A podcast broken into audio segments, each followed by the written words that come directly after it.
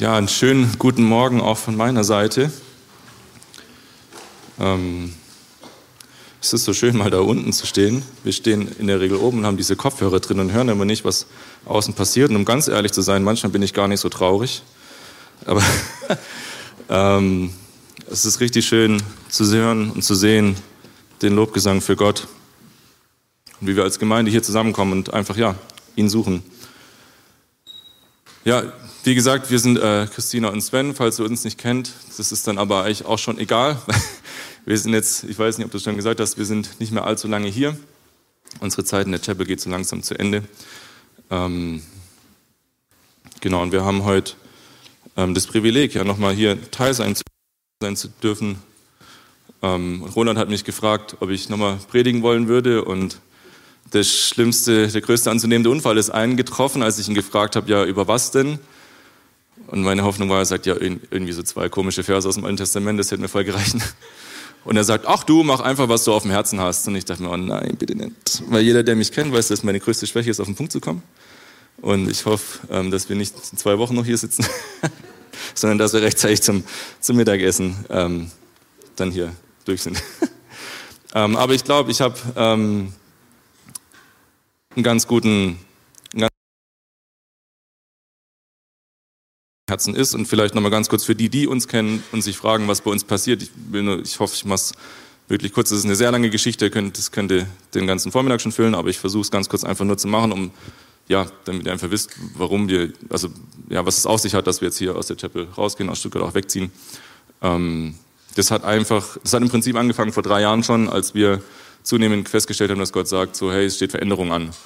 Wir so, okay, und haben uns dann hingesetzt und haben einfach überlegt, was das sein könnte und haben gedacht, okay, wir müssen irgendwie uns den Horizont so weit wie möglich zu machen, anstatt dass wir uns zwei Sachen vorstellen, die wir uns denken können und dann schauen wir die ganze Zeit dahin und Gott redet die ganze Zeit hier drüben und sagt, ja, hallo, hier wäre die Tür dann, also wenn ihr so weit seid, dass ihr mal hier rüber schauen könnt, dann könnten wir da lang gehen. Und deswegen haben wir nicht viel gemacht, außer zu fragen, ja, was denn? Und es ist ein Jahr nichts passiert und es ist zwei Jahre nichts passiert und irgendwann fragt man sich, wie lange denn noch? ähm, haben wir richtig gehört und ist, stimmt das alles? Und eins der ersten Dinge, die dann klar geworden ist, ähm, ist, dass wir aus der, ja, dass die, die, unsere Zeit in der Chapel einfach zu Ende geht. Es hat nichts mit der Chapel zu tun, es hat nichts mit uns zu tun, sondern es ist einfach wie wenn man irgendwann erwachsen wird und dann hoffentlich zu Hause mal auszieht, damit die Eltern dann auch mal wieder Ruhe haben. Und diese Situation hat sich für uns ergeben, dass ähm, ja, scheinbar unsere Zeit gekommen ist, einfach hier weiterzuziehen. Wir sind ultra dankbar für die letzten fast zehn Jahre, ähm, die wir hier sein konnten und auch noch sind. Und dann ging, ähm, ja, wir haben das dann schon angefangen abzusprechen und letztes Jahr im November ging es dann plötzlich los. Es war so ein Monat, zwei Monate Zeitraum ungefähr, ging es plötzlich los, dass 20, über 20 Menschen prophetisch über diese Situation gesprochen haben. Und das war für uns eine vollkommen absurde Erfahrung, weil wir uns wie zwei Jahre lang wie in so ein Loch reingebuddelt haben und haben gesagt, ja, Gott hat gesagt, es steht Veränderungen, aber es kommt halt nichts. Und plötzlich ähm, ja, kommen andere Menschen und sagen, hey, ich glaube das und das. Und du hörst dir das an denkst dir, es stimmt alles, das ist alles wahr. Ähm, und es war eine sehr surreale Erfahrung und Stück für Stück jetzt im letzten halben Jahr ungefähr ist klar geworden, okay, wir sollen nach Garmisch gehen, in die Gegend da unten, sollen Teil davon der Gemeinde werden. Ähm, wir haben jetzt seit drei Wochen, glaube ich, ein Haus gefunden, ist auch eine absurde Geschichte. Zu mieten, nicht zum Kaufen, zu mieten, keine Sorge. Wir haben nicht im Lotto gewonnen, noch nicht. Ähm, ja, und jetzt werden wir Ende September da runterziehen und sind gespannt, was passiert da unten. So viel dazu. Ähm, wie gesagt, das ist eine, ein Vormittag füllendes Programm, diese in allen Details zu erzählen, aber das will ich euch ersparen. Ähm, ja, was mir auf dem Herzen ist, ist wie gesagt äh, ganz gut zusammengefasst. Ich habe eine Geschichte gefunden, die, die ähm, da gut dazu passt und das ist die Geschichte von David. David, äh, denke ich, ist für die meisten ein Begriff, der zweite König äh, von Volk Israel. Und ähm, mir geht es vor allem heute um die Stelle, wo er das erste Mal in Erscheinung tritt, wo er das erste Mal auftritt. Ich habe erst überlegt, ob ich das alles einfach mal durchlese, zwei Kapitel, und habe das dann gemacht und habe festgestellt, nach 15 Minuten, nicht so klug. Ähm, deswegen fasse ich die Geschichte einfach zusammen, aber ich mache euch Mut, die Geschichte einfach mal selber zu Hause durchzulesen. Wozu ich euch noch mehr Mut mache, ist, ich weiß nicht, wie es euch geht, ich bin christlich erzogen worden, bin da auch sehr, sehr dankbar dafür, aber was da passiert ist, wenn du diese Geschichte von David wenn ich die jetzt lese, dann lese ich die zum, weiß ich nicht, 5390. Mal und es ist alles so vertraut, dass man es schon so im Halbschlaf irgendwie überfliegen kann. Aber ich mache euch Mut, ich, also ich habe das für mich erfahren und ich glaube, da liegt wirklich viel Segen drauf, wenn man die, sich die Fähigkeit bewahrt, das wie zum ersten Mal zu lesen. Und mir hilft es, wenn ich mir einfach bildlich vorstelle, was da passiert. Also wenn so ein, ja, wenn ich mir vorstelle, wie ist die Reaktion von den Leuten um ihn rum, was, was, was passiert in dieser Situation, was ist das, das Wesentliche? Es steht immerhin in der Bibel. Also es, irgendwie muss es eine Bedeutung haben. So. Steht nichts umsonst in der Bibel. Ähm, es hilft auch, wenn man da einfach mal studiert über verschiedene Sachen. Ähm, aber ja, ich mache euch Mut, einfach mal 1 Samuel 16, 17 zu lesen. Die Geschichte geht so, ähm, wir haben Saul, den König äh, von Israel, den ersten, der hat ja nicht so wahnsinnig ähm, gut sich angestellt und Gott beschließt, wir brauchen einen neuen König, weil ja, ist halt so. Und er spricht zu Samuel, Samuel ist der Prophet, er hat sich, äh, Gott hat sich einen neuen König ausgesucht, geht zu Isai und einer von den Söhnen, der wird der neue König werden, der geht dahin. Auch eine interessante Geschichte. Ähm, sieben Söhne kommen und Gott sagt zu keinem, ja, der ist es. Und Samuel sagt so, ja, hast du noch einen? Ja, ja, wir haben noch einen. Den achten Sohn, den kleinsten, der ist aber auf dem Feld. Und Samuel sagt, ja, hol den mal her, den brauchen wir. Und Gott sagt, jawohl, der ist es. Das ist der Einzige, der nicht vorbereitet war für die Situation. Alle anderen haben sich gewaschen und geheiligt, nur David nicht, der war bei den Schafen. Ähm, ja, wir wissen nicht warum, aber interessant. Und David wird unter seinen Brüdern gesalbt zum König obwohl ein König regiert, ähm, obwohl Benjamin, der Stamm, zu dem die gehören, der kleinste von allen Stämmen ist. Und dann ist Kapitel 16 aus. Dann geht es in Kapitel 16 weiter und da kommt auch eine allseits bekannte Geschichte, nämlich die Geschichte von David und Goliath. Ähm, es ist damals üblich, dass sie so eine Kriegssaison haben. Also im Winter schneit es halt, das ist ungünstig. Im Sommer, äh, im Sommer ist es zu heiß, im Herbst ist es matschig. Deswegen geht man im Frühjahr aufs Kriegsfeld, weil da kann man am besten Krieg führen. Und das machen die so jedes Jahr ungefähr, die ganzen Nationen dort unten. Und es ist wieder soweit. Und ähm, Saul geht mit seinen Leuten, also die Philister kommen, greifen Israel an und die suchen sich ein Schlachtfeld und links stehen die Philister, rechts stehen die Israeliten. Saul ist mit seiner ganzen Heeresmacht dort. Auch drei Brüder von David sind dort und gegenüber stehen die Philister. Und jetzt passiert Folgendes, die machen sich jeden Morgen fertig, ziehen ihre Rüstung an, gehen da raus aufs Kriegfeld. Aus Schlachtfeld stimmen Kriegsgeschrei an beide Seiten und dann plötzlich kommt auf der Seite von den Philistern ein jenseits riesiger Typ, um die drei Meter, bisschen größer, wahrscheinlich viermal so schwer wie, äh, wie irgendwer von uns, tritt aus diesen Schlachtreihen raus und der fängt an, die Schlachtreihen Israels zu verhöhnen und sagt nach dem Motto, hey, wer seid ihr überhaupt, dass ihr euch überhaupt traut? Warum zieht ihr überhaupt aus? Ihr habt doch eh schon verloren, ihr seid eh, wer denkt ihr überhaupt, wer ihr seid? Was wollt ihr hier? Und er schlägt ihnen den Deal vor und sagt, hey, passt auf, ähm, schickt mir einen Mann, mit dem ich es aufnehmen kann. Und wenn der mich besiegt, dann wollen wir euch dienen. Und wenn ich ihn besiege, dann müsst ihr uns dienen. So rum. Schon richtig, oder? Ja, okay, gut. Die Formulierung, ja. Und auf den ersten Blick sieht es ja sogar recht nobel aus, weil er würde ja das Leben von Tausenden von Soldaten schonen. Also so eine Schlacht ist intensiv, es fallen immer wieder Zehntausende von Menschen in solchen Schlachten. Aber wenn man genau nachdenkt, dann, muss, dann fällt einem auf, allen Beteiligten muss klar gewesen sein, im ganzen Volk Israel gibt es keinen Sohn Rephaims, so heißen diese Riesen. Es gibt keinen, der es auch nur im Ansatz aufnehmen könnte mit diesem drei Meter großen Typen, der einen Speer hat, wo der allein schon der, der Metall, die, die Metallspitze wiegt schon über sechs Kilo. So, wenn du das Ding schmeißt, ja, kannst du dir ausrechnen, was da passiert. Ähm, und es ist allen Beteiligten klar, wir können diesem Goliath nichts entgegensetzen. Und das führt zu einem recht interessanten Detail, weil irgendwo in so einem Halbsatz steht, es passiert 40 Tage lang. Das fand ich witzig, wenn man sich das vorstellt. Jeden Tag stehen die morgens auf, ziehen sich an, gehen raus, schreien rum, Goliath kommt, verhöhnen sie und alle rennen wieder weg. Am nächsten Tag, alle stehen auf, ziehen sich an, gehen raus. Und es geht 40 Tage lang. Und ganz ehrlich, es ist immer, man hat immer große, wenn nicht selber dabei ist. Aber ich würde mir irgendwann denken, als Israel, soll ich ein anderes Mikro nehmen? Ich würde mir irgendwann denken, als Israelit, ja, Goliath. Oh. Vielleicht kann ich das damit. Ähm, ist ja schön, wenn du hier große Reden schwingst, aber dann komm halt auch mal. So, wenn du so ach so toll und ach so groß bist, aber Goliath greift dir 40 Tage lang auch nicht an. Und dann passiert Folgendes, dass David das erste Mal aufs Tableau tritt und wir reden erstes, wir hören das erste Mal, was David sagt. David kommt und er soll Käse und Brot für seine Brüder mitbringen. Ähm, die sind gerade auf dem Schlachtfeld. Er geht auch aufs Schlachtfeld und geht da raus, weil es passiert ja nichts, gibt ja keine kriegerische Handlung. Kann auch so ein, ähm, übrigens David war, man weiß nicht genau, wie alt er war, aber so um die 15, also wird ein Teenager gewesen sein. David geht auch in die Schlacht rein ähm, und dann steht in 1. Samuel 17, Vers 8, und er stellte sich hin, also Ah nee, sorry. Das ist äh, Goliath, sorry, falsch.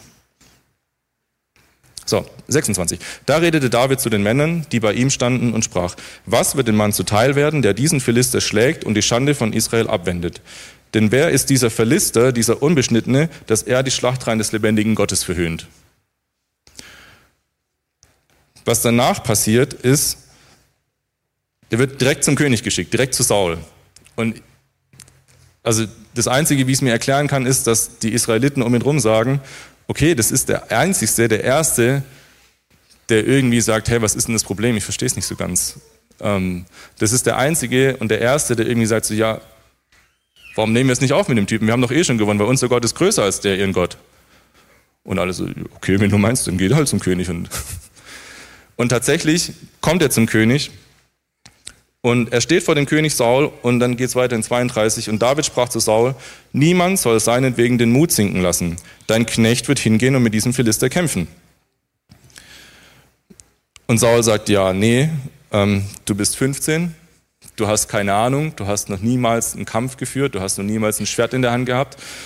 Ähm, und David widerspricht ihm aber mit 15 gegenüber dem König und sagt, David aber sprach zu, zu, Saul, dein Knecht hütete die Schafe seines Vaters. Und wenn nun ein Löwe oder ein Bär kam und ein Schaf von der Herde hinwegtrug, dann lief er ihm nach und schlug ihn und entriss es seinem Rachen.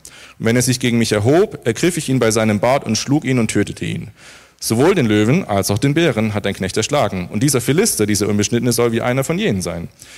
Denn, denn er hat die Schlachtreihen des lebendigen Gottes verhöhnt. Weiter sprach David, der Herr, der mich vor dem Löwen und Bären errettet hat, er wird mich auch vor diesen Philister erretten. Und Saul sprach zu David, geh hin und der Herr sei mit dir. Das ist ein krasses Beispiel für wahnsinnig schlechte Leiterschaft. Da kommt ein 15-Jähriger und du sitzt seit 40 Tagen da und musst das Geschick deiner Nation lenken und du hast keine Ahnung, was du machen sollst. Und da kommt ein 15-Jähriger und du sagst, ja, mach mal okay, geh hin und der Herr sei mit dir. Klingt sehr salomonisch, ist aber wahnsinnig, also Wahnsinn eigentlich, wenn man sich das überlegt. Weil wie gesagt, wenn der Typ, den Israel schickt, stellvertretend geschlagen wird, ist ganz Israel unter der Herrschaft der Philister. Und was hat der, Bessere, der König Besseres zu tun, als zu einem 15-Jährigen sagen, ja, geh hin und der König, äh, der, der, der Herr sei mit dir. Ähm, und ich glaube, es ist eine Kombination aus diesem unfassbar unerschütterlichen Auftreten von David und dieser unfassbaren Verzweiflung von, von König Saul, die zu dieser Aussage führt. Dann ziehen sie ihm die Rüstung an, das funktioniert alles nicht, er kann nicht mal laufen, geschweige denn das Schwert heben. Dann sagt er, ich nehme einfach meinen Stein. Und er geht so, wie er ist, mit seinem Hirtengewand und mit seiner Steinschleuder, mit seinen Steinen, zieht er ins Feld und tritt diesem, diesem Philister entgegen. Und dann Vers 42, ähm, geht's weiter. Als nun der Philister den David sah und anschaute, da verachtete er ihn. Kein Wunder, denn er war ein Knabe, rötlich und von schöner Gestalt. Ich finde es witzig, das schon das zweite Mal. Ich weiß nicht, warum das relevant ist, in so einer kriegerischen Auseinandersetzung festzuhalten, dass er rote Haare hat und schön aussah, aber gut. ähm, und der Philister sprach zu David, bin ich denn ein Hund, dass du mit Stöckchen zu mir kommst? Und der Philister fluchte David bei seinen Göttern. Und der Philister sprach zu David, komm her zu mir, ich will dein Fleisch den Vögeln des Himmels und den Tieren des Feldes geben. David aber sprach zu dem Philister, du kommst zu mir mit Schwert und mit Speer und mit Wurfspieß, ich aber komme zu dir im Namen des Herrn der Herrscher, des Gottes der Schlachtreihen Israels, die du verhöhnt hast. An diesem heutigen Tag wird dich der Herr in meine Hand ausliefern und ich werde dich erschlagen und deinen Kopf von dir nehmen und ich werde die Leichname des Heeres der Philister an diesem Tag den Vögeln unter dem Himmel und den wilden Tieren der Erde geben, damit die ganze Erde erkenne, dass Israel einen Gott hat. Und diese ganze Gemeinde, und er meint Israel damit, diese ganze Gemeinde soll erkennen, dass der Herr nicht durch Schwert noch durch Spieß hilft, denn der Kampf ist die Sache des Herrn und er wird euch in unsere Hand geben. Und der Rest ist Geschichte. David nimmt Anlauf und rennt auf den Philister zu. Der Philister nimmt auch, endlich bewegt er sich mal, nimmt auch Anlauf. David schwingt den Stein, er trifft ihn an der Stirn, der Philister fällt um. David springt auf seinen Rücken, zieht sein Schwert, weil er kein Schwert dabei hat, kann er nicht tragen, und haut dem Typ den Kopf ab. Das ist so die Geschichte, die wir dann alle kennen. Und was mich so fasziniert hat, wie ich da angefangen habe, drüber nachzudenken, so ist, wie kann das sein, dass wir Zehntausende von ausgebildeten, erwachsenen, erprobten Kriegern haben auf der Seite der Israeliten und keiner kommt 40 Tage lang auf die Idee, irgendwas zu machen, außer wegzurennen. Es ist so eine Szene aus täglich grüßt das Murmeltier.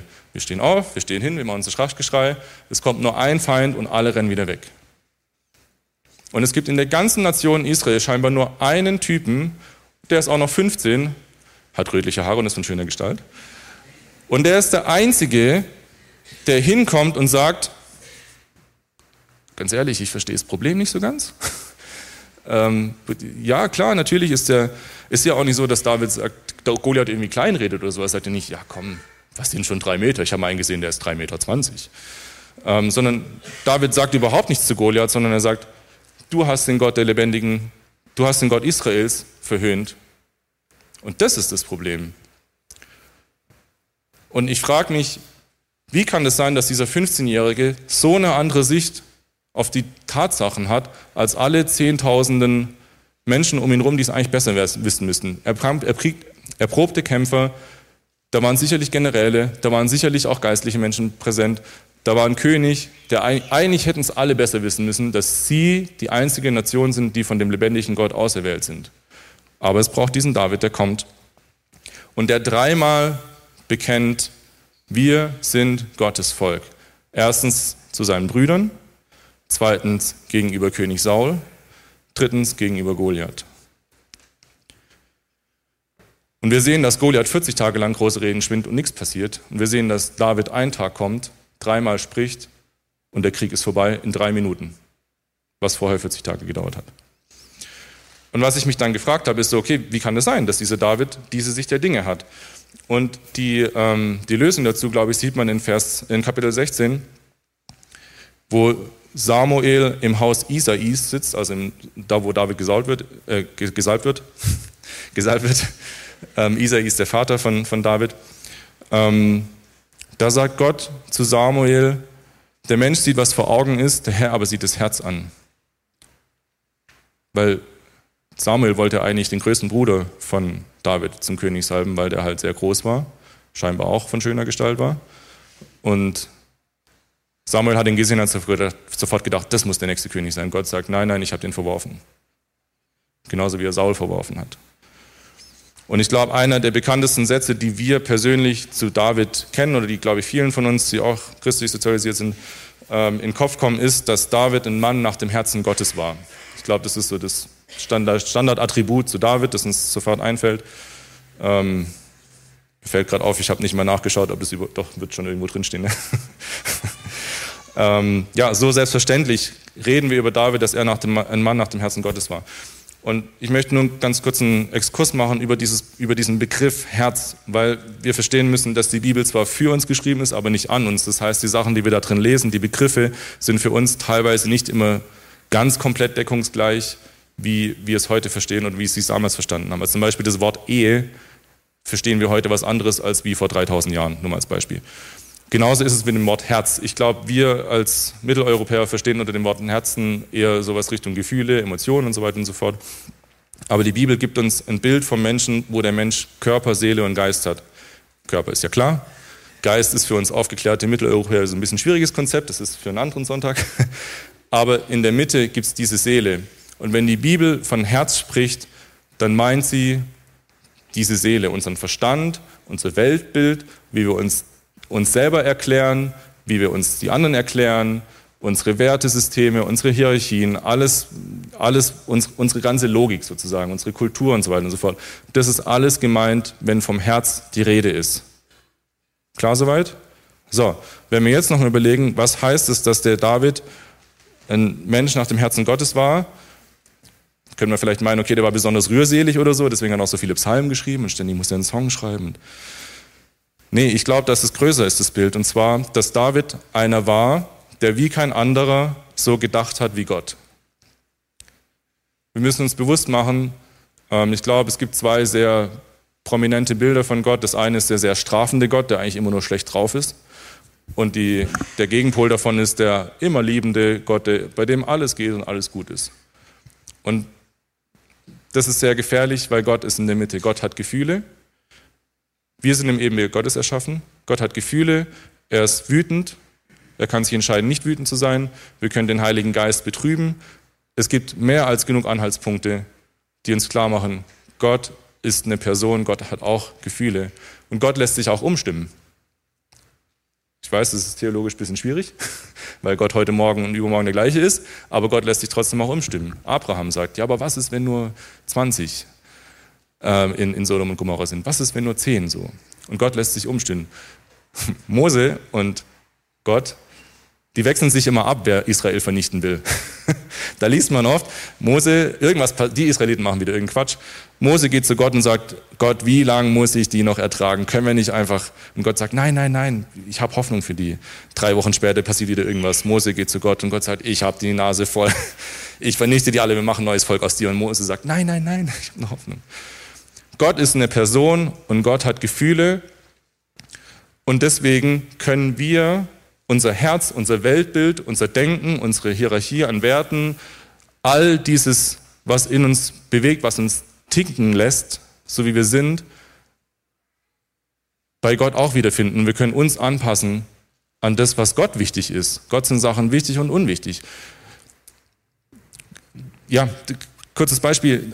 Gott hat natürlich zum Beispiel, wir sehen es bei den, bei den, bei den Opferbestimmungen, ja, Gott hat diese ganzen Opferkult eingesetzt aber in Jesaja 58 sagt er, mir ist viel lieber, wenn ihr euer Herz bewegen lässt, als wenn ihr hier mir tausend Stiere opfert.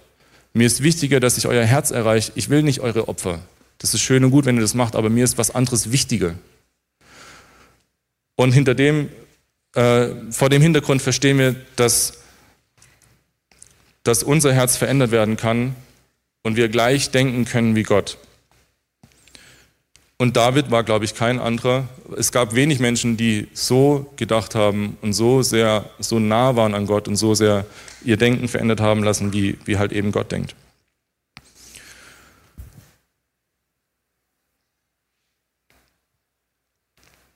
Daraus gibt sich die nächste Frage. Wie kommt es, dass David dieses Herz hat? David ist kein Levit, David ist nicht theologisch ausgebildet, David hat keine Lichtstrahlen jeden Morgen gelesen, gab es damals ja noch nicht. Ähm, David war ein ganz normaler, möchte man meinen, ganz normaler 15-jähriger Teenager, der halt die Schafe gehütet hat.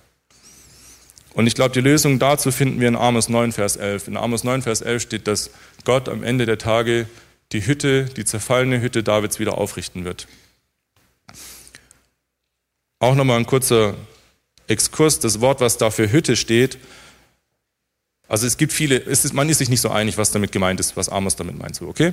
Ähm, es gibt verschiedene Theorien und die will ich auch gar nicht sagen, das ist falsch oder so. Da geht es viel um die Dynastie von David oder um das Königshaus. Da sind ja auch viele messianische ähm, ähm, ähm Prophetien mit verbunden. Aber das Wort, was da steht, ist Sukkah.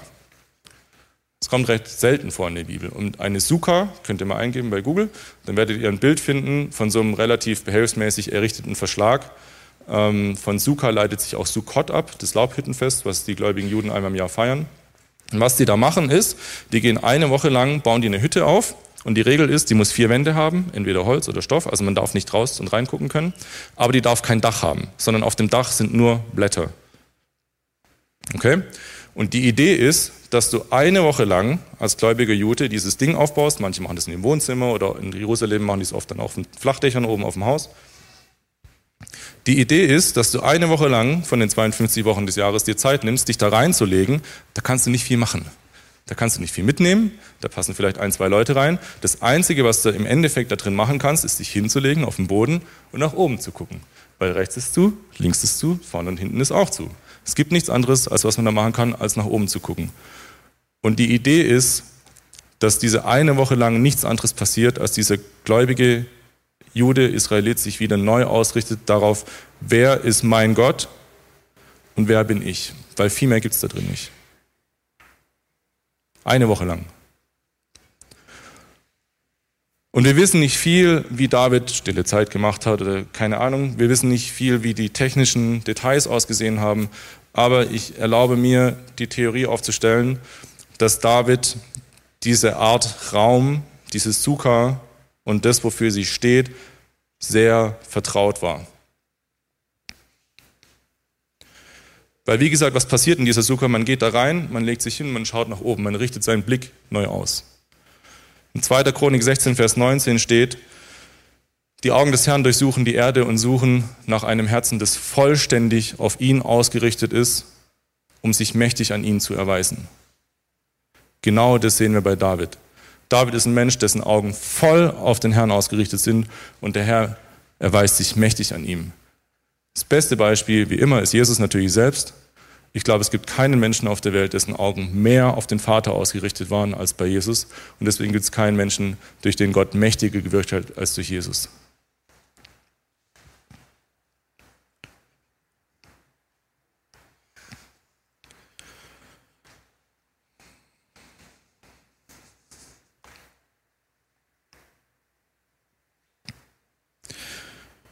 Wir können es festmachen an verschiedenen Stellen. Es gibt doch Hinweise dafür. Also zum Beispiel in Apostelgeschichte 2 wird Psalm 16 zitiert und da sagt David, ich setze den Herrn alle Zeit vor mich. Ich schaue den Herrn alle Zeit an. Ähm, es gibt andere, es gibt andere ähm, Verse, wo wir sehen, dass David einfach beständig mit Gott Augenkontakt sucht. Und was dann eben passiert, wenn wir an diesen Ort gehen, wo wir in dieser Sukkah sind und nicht mehr nach links, nach rechts, nach vorne, nach hinten gucken, sondern nur nach oben, da wird unser Herz verändert. Weil da hat Gott endlich die Möglichkeit, zu uns zu sprechen. Weil wir endlich mal alles andere ausgeschaltet haben und endlich mal unsere Aufmerksamkeit auf ihn richten und nach oben schauen und zu ihm sehen. Warum ist es so wichtig, dass wir unsere Denken anpassen, verändern lassen von Gott? Weil unser Herz so wichtig ist.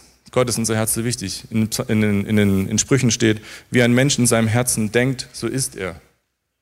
Das heißt, du bist nicht das, was deine Eltern über dich sagen, du bist nicht das, was in deiner Biografie steht, sondern du bist das, was du über dich selber denkst. Und dann ist es kriegsentscheidend, welche Gedanken du in deinen Kopf reinlässt. Und dann ist es extrem wichtig zu verstehen, dass wir entscheiden können, welche Gedanken wir reinlassen. Nämlich indem wir uns entweder um uns herum orientieren und die Philister anschauen und Angst haben, berechtigterweise. Wie gesagt, es ist gar keine Negation dessen. Es ist kein, wir ignorieren das nicht. Die, die, die, die, David hat es nicht ignoriert. Er hat gesagt, hey, ist, da ist doch gar niemand. So, sondern natürlich sieht er den Philister, natürlich sieht er Goliath. Aber wenn ich meinen Blick neu ausrichte, nach oben schaue und auf meinen Gott schaue, dann verändert sich mein Denken. Und dann sind plötzlich die Philister kein Problem mehr. Und deswegen ist es so wichtig, dass wir unsere Seele, dass wir unsere Denken verändern lassen und deswegen heißt es auch in anderen Versen Sprüche, ähm, über alles andere bewahre aber dein Herz, denn von ihm fließt alles Leben. Können wir sagen, ja, aber wir haben doch Jesus jetzt. Ja, ja. Ähm, aber wenn Jesus nicht in deinem Herzen regiert, dann kommt da auch nicht so wahnsinnig viel Leben bei raus.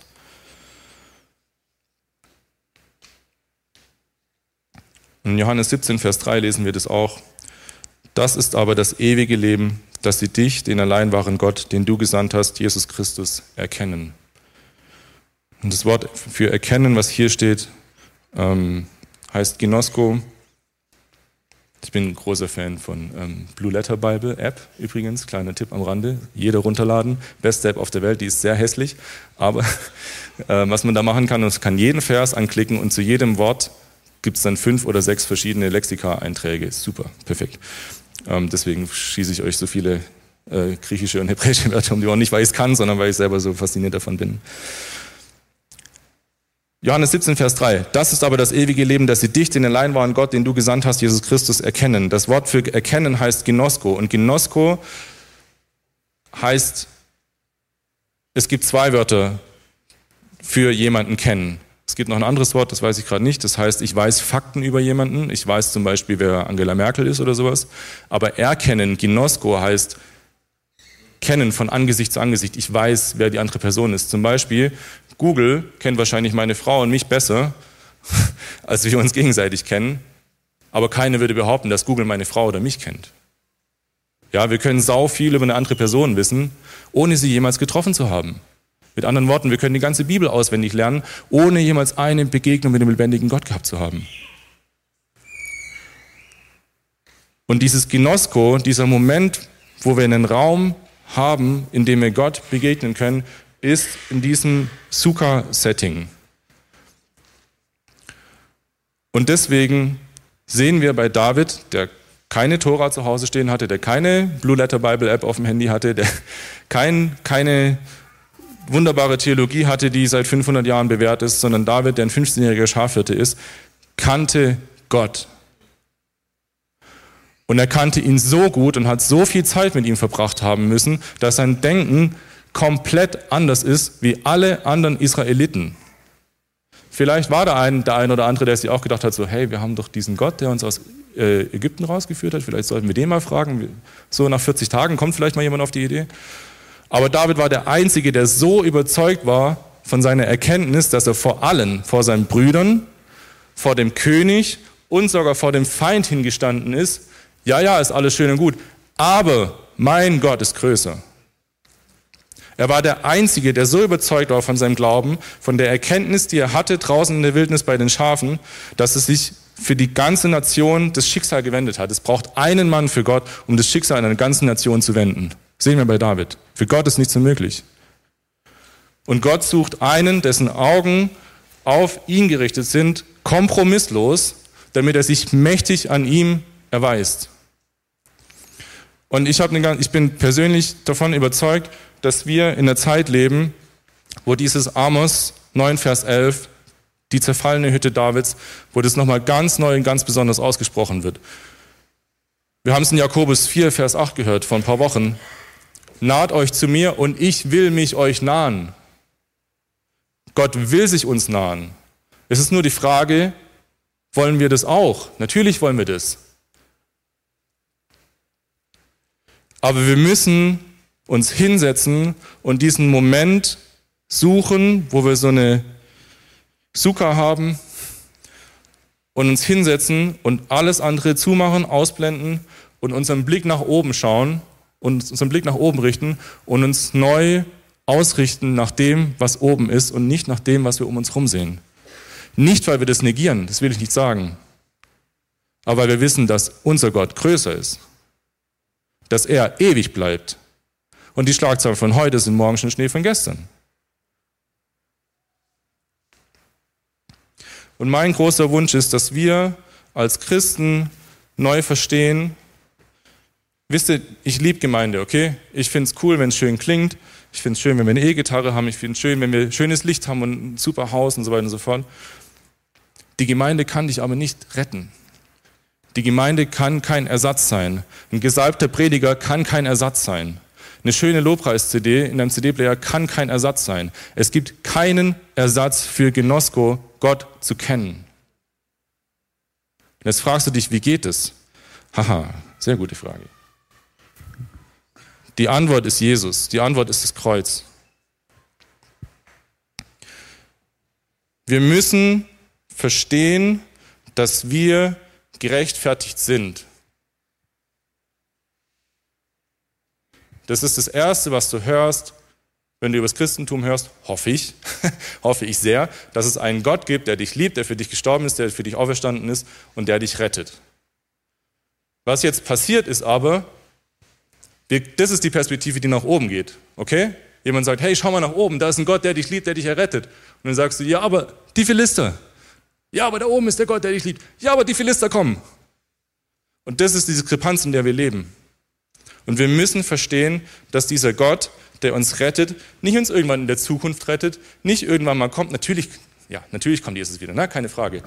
Aber wenn es so wäre, dass es nur darum ginge, wenn Jesus wiederkommt, dann könnten wir uns die Kirche der Lemminge nennen und uns im Kreis sitzen und Kumbaya singen, bis der Herr wiederkommt. Hat nicht mal Jesus gemacht. Wenn es nur darum ginge, wenn ich Jesus wäre, ich würde runterkommen, sagen, hallo, ich bin's der Messias, schlag mich ans Kreuz und drei Tage später wieder auferstehen und wieder in den Himmel gehen. Jesus ist ja 30 Jahre lang herumgelatscht als normaler Mensch. Seine Mutter hat sich bestimmt schon Sorgen gemacht, als er mit 20 immer noch nicht verheiratet war.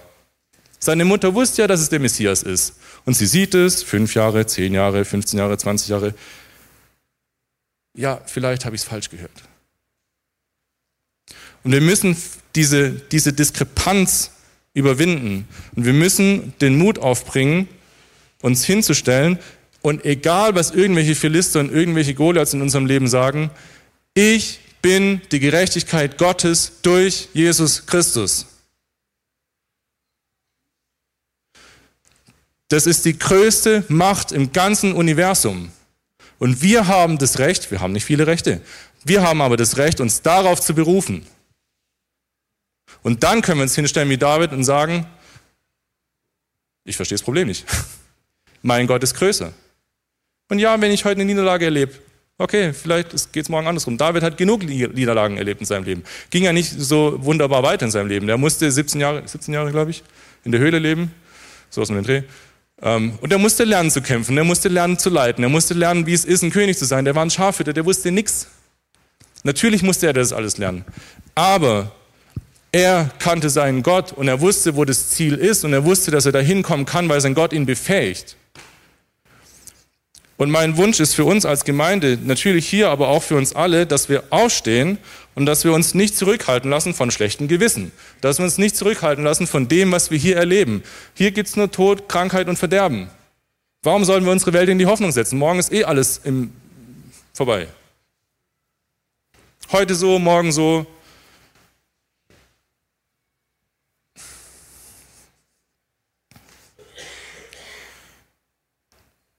Wir müssen verstehen, dass wir gerecht sind, sonst trauen wir uns nie in diese Suka rein. Wir müssen verstehen, dass der Vater uns ruft, dass er da drinnen sitzt und wartet, bis wir endlich kommen und uns hinsetzen und uns von ihm trösten lassen, von ihm aufbauen lassen, von ihm unser Denken verändern lassen. Ohne das ist das Christentum eine Karotte, die wir den Leuten vor die Nase halten, die sie nie erreichen können, weil es immer leere Versprechen sind. Und wenn wir verstehen, dass wir in Jesus alles haben, heute schon, dann brauchen wir nichts mehr anderes. Natürlich ist es ein Prozess, das will ich gar nicht verneinen. Aber wir müssen uns hinsetzen und unseren Blick aufrichten zu Gott und uns verändern lassen. Sonst macht das alles keinen Sinn hier. Sonst, ja, ist wirklich alles ohne Bedeutung. Letztlich hat mir jemand gesagt, immer in diesen ähm, Diskussionen, wo Leute kommen und sagen, ja, alles, es gibt keine Bedeutung, nichts hat eine Bedeutung. Ja, okay, was hat die Aussage dann für eine Bedeutung? Also, und wir glauben an einen Gott, der sich offenbart und sagt, ich habe alle deine Haare gezählt. Wir glauben an einen Gott, ich habe dich schon geliebt bei Grundlegung der Welt. Wir glauben an einen Gott, der sagt, ich liebe euch so sehr, dass ich komme, ich mache mich zum allerniedrigsten, ich gehe zum allertiefsten Punkt, wo man überhaupt nur irgendwie hinkommen kann, ins Totenreich, ganz nach unten und dann fahre ich wieder auf, Epheser 4, und fülle alles in allem. Das ist unser Gott. Und dann sagt er, ob es nicht genug ist, und weil ich weiß, dass es eh nicht schafft, komme ich in euch. Johannes 14 bis 17 spricht er drei Kapitel lang, was es heißt, in Christus zu sein. Und das werden wir nie erfahren, wenn wir nicht verstehen, dass die einzige Tür, der einzige Weg dorthin ist das Kreuz Wir müssen uns auf Jesus berufen, weil alles andere hat keinen Bestand.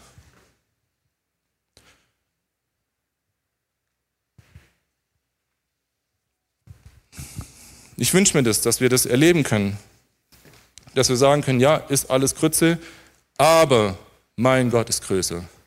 So ist die Psalm zusammengefasst. Ne? Und David lebt nicht in seiner Seele. Ja? David schafft den Spagat von, mir geht's ganz schlimm, ich sitze in der Höhle, ich weiß, dass ich zum König gesalbt bin, aber der, ein, der König, der jetzt gerade noch König ist, sitzt vor mir und verrichtet sein Geschäft da. Und er suhlt sich nicht darin, er negiert es aber nicht, sondern er sagt, so ist es und es geht mir schlecht damit. Und wir lesen in fast allen Psalmen, kommt irgendwann aber. Und was passiert? Er macht seinen Blick von so ich sitze mit 300 Typen, die alle nur, die alle Steuern hinterziehen und irgendwen umgebracht haben in der Wüste und ich soll der König von Israel werden. Ich bin erst mal 20, ich habe überhaupt keine Ahnung, was ich hier tue. Zu, mein Gott hat es gesagt. Und mein Gott ist größer und er wird es machen. Ich habe Jesus letztlich, habe ich gebetet und ich, ich dachte so über die die Größe Gottes nach und ich habe Jesus gefragt, Herr Jesus, wie können wir dich ehren? Und er hat sofort gesagt, du könntest mir mal glauben.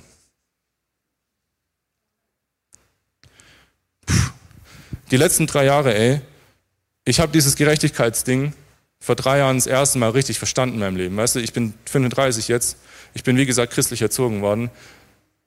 Ich war, ich habe keine wilde Biografie, also natürlich klar, gibt es Schnitzer und gibt es auch immer noch Schnitzer, aber ich habe jetzt nicht das wahnsinnig bewegende Zeugnis mit Drogen und so weiter und so fort. Ne? Ähm, aber ich habe vor drei Jahren das erste Mal verstanden, was es heißt, gerecht zu sein und ein Ticket zu haben für die Gegenwart Gottes, egal wo ich bin. Ich brauche dann keinen Gottesdienst mehr, obwohl Gottesdienst gut ist. Ich brauche keinen Lobpreis mehr, obwohl Lobpreis gut ist. Ich brauche keine Gefühle mehr, obwohl Gefühle gut sind. Aber durch das Kreuz habe ich das Ticket, in Gottes Gegenwart zu kommen, egal wo ich bin. Und in dieser Gegenwart Gottes wird alles verändert.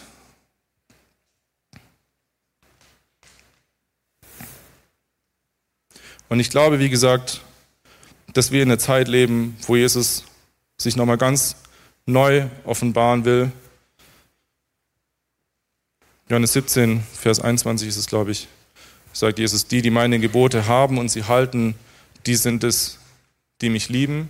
Mein Vater wird sie lieben und ich werde sie lieben und ich werde kommen und mich ihnen offenbaren. Natürlich haben wir einen liebenden Gott. Natürlich sagt er ah ja, manchmal, wenn es weh tut. Aber es geht darum, dass wir Gottes Ordnung erkennen, uns dem Ding unterordnen und sagen, jawohl, nicht mehr ich lebe, sondern du lebst in mir. Und dann wird Jesus kommen und sich mächtig an uns äh, offenbaren. Und es ist eine Übung, drei Jahre lang, wie gesagt, wenn ich mich hingesetzt habe oder wenn ich im Auto gefahren bin oder sonst irgendwas. Das war das erste Mal in meinem Leben, dass stille Zeit nicht mehr still war. ja? Ähm, ich habe immer wieder versucht, verschiedene Methoden und hast du nicht gesehen und Lichtstrahlen und Psalm lesen und keine Ahnung. Mein christliches Leben bestand fünf Jahre eigentlich nur abends darin, Psalm zu lesen und zu hoffen, dass ich nicht in der Hälfte eingeschlafen bin. Okay? Und als ich verstanden habe, dass ich gerecht bin, dass ich in diese Suka reinkommen kann, war es das erste Mal, dass ich Gott wirklich auch gespürt habe und gehört habe. Ein Jahr lang habe ich jedes Mal eine halbe Stunde geheult. Ist nie passiert. Ich habe, weiß nicht, 15 Jahre lang nicht geheult, bis ich das verstanden habe. Und es trifft mich immer noch. Und ich hoffe, dass es mich immer treffen wird. Und drei Jahre lang immer noch, wenn ich über irgendwas anfange zu beten, 80 Prozent der Fälle ist das Erste, was Gott sagt, ja, aber ich liebe dich. Und ich habe mich schon dabei erwischt zu sagen, ja, ja, Gott, ich weiß, aber. Und ich muss jedes Mal, ich bin immer noch dabei, das zu verdauen und zu verinnerlichen und mein Denken verändern zu lassen und zu checken, Gott liebt mich. Und es ist nicht einfach nur so ein, ja, ah ja, wird schon, sondern das ist die Quelle des lebendigen Wassers in mir, aus der Flüsse fließen werden bis ins ewige Leben. Gottes Liebe höchst persönlich. Und ohne Jesus können wir diese Liebe nicht erfahren. Und ich wünsche mir, dass wir uns jeder einzeln zu Hause auf diesen Prozess macht, weil wie gesagt, es gibt dafür keinen Ersatz, es gibt dafür keine Methode, es gibt dafür kein 18 Punkte YouTube-Video, schön wär's, Jesus sagt, ich bin die Tür. Ich bin der Weg, die Wahrheit und das Leben. Die Wahrheit ist kein Konzept, die Wahrheit ist eine Person.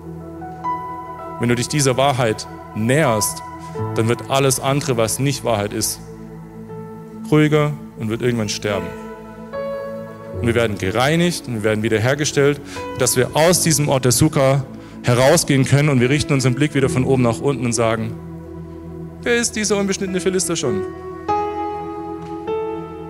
Nicht, weil wir größenwahnsinnig sind, nicht, weil wir irgendwelche geistlichen Spinner sind, sondern weil wir wissen, dass unser Gott größer ist. Und dass das, was wir sehen, uns nicht bestimmt und dass das, was wir sehen, nicht unsere Bestimmung ist und auch nicht für ewig bleiben wird. In Hebräer 11, Vers 3 steht, alles Sichtbare ist aus Unsichtbarem geworden. Wir müssen checken, dass es eine unsichtbare Welt gibt. Und die hat Regeln. Das fällt uns schwer, weil wir da kein Organ für haben. So. Der Heilige Geist ich habe lange ein Problem mit dem Heiligen Geist gehabt, weil wir können es nicht kontrollieren, per Definition. Wir sind ihm nicht mal zugänglich. Wie gesagt, wir haben unsere wunderbare Aufklärung, wo das alles abgehackt wurde. Aber ich wünsche mir, dass wir sehen und schmecken, wie gut der Herr ist und dass er in Jesus uns alles gegeben hat und in seinem Heiligen Geist. Der Heilige Geist ist die Anzahlung für den Himmel. Das heißt, wenn wir den Heiligen Geist nicht erfahren und nicht haben, was haben wir denn dann schon? Weil alles andere, der Mercedes, egal wie viel Kohle er hat, irgendwann kommt Jesus wieder und schließt die Werkstür. Gilt für alle anderen Konzerne auch. Jesus ist das Einzige, was ewig bleibt. Und ich wünsche mir, dass wir nicht zusammenhocken und sagen, komm mal, ja, mein Lord, komm irgendwann, sondern dass wir zusammensitzen und sagen, jawohl, mein Gott hat Kraft. Hey, guck mal, was mir letzte Woche passiert ist. Da kam jemand, ein böser Gedanke, da kam irgendeine Unwahrheit, da kam irgendwer, der mir Böses wollte, aber mein Gott hat es für mich geregelt.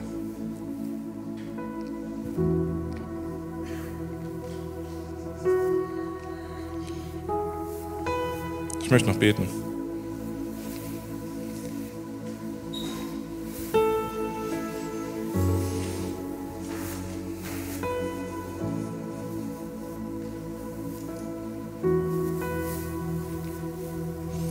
Jesus, ich danke dir, dass du der Name über allen Namen bist.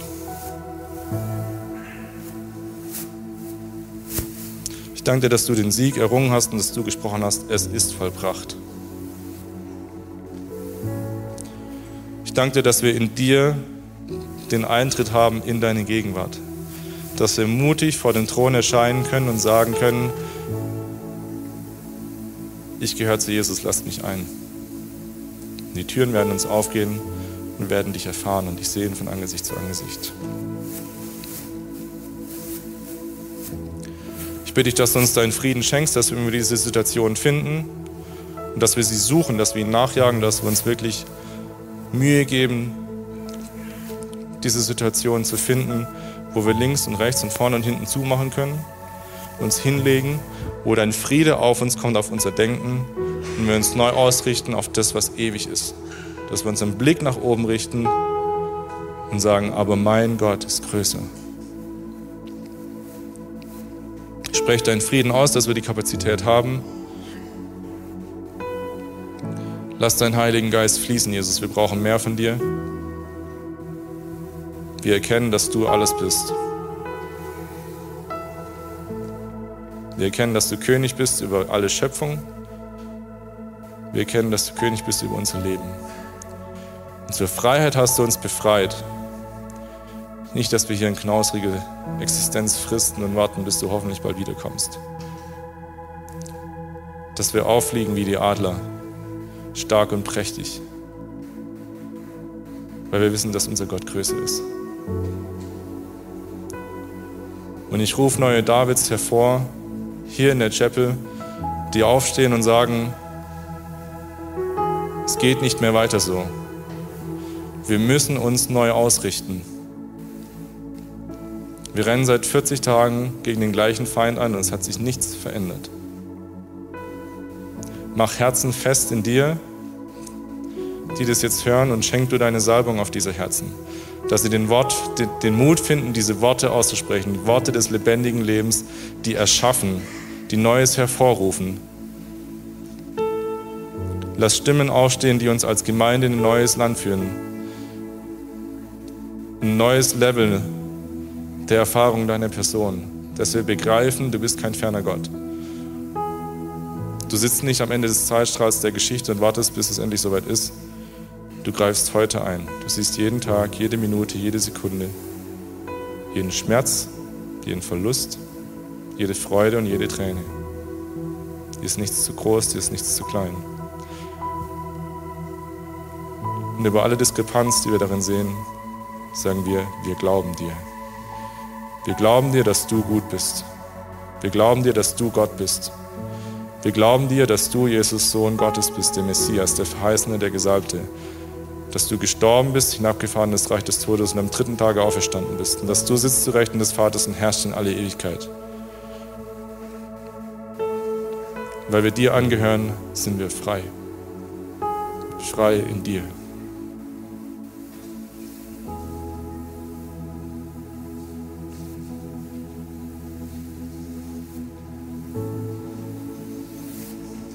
Danke, Jesus.